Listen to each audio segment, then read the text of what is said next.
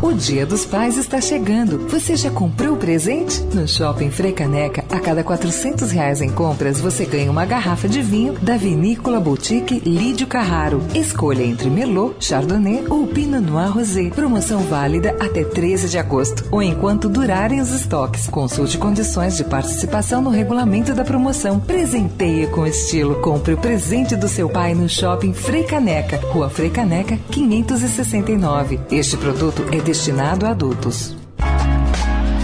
Perguntar não ofende, com Marília Ruiz.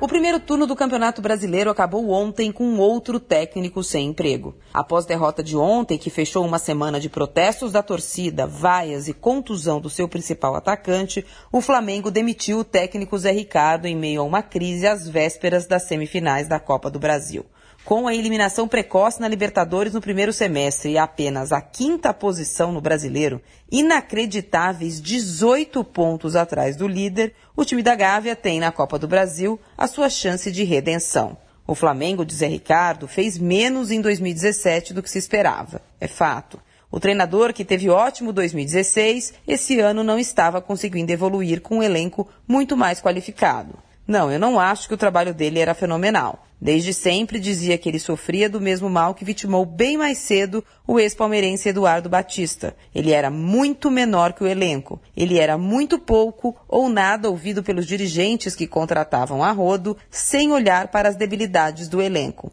Mas acho que a pressão inacreditável sob a qual trabalhava desde sempre foi o seu principal adversário. O Flamengo quer ser campeão brasileiro antes de disputar as 38 rodadas. O Flamengo precisa marcar 3 a 0 antes de fazer 1. O Flamengo precisa ser ofensivo, o Flamengo precisa empolgar. O Flamengo, o Flamengo, o Flamengo. Perguntar não ofende. Tirando o Guardiola e agora Tite, quem pode fazer isso imediatamente por lá? Nem o Zico, Deus rubro-negro, resistiu. Marília Ruiz perguntar não ofende para a Rádio Eldorado.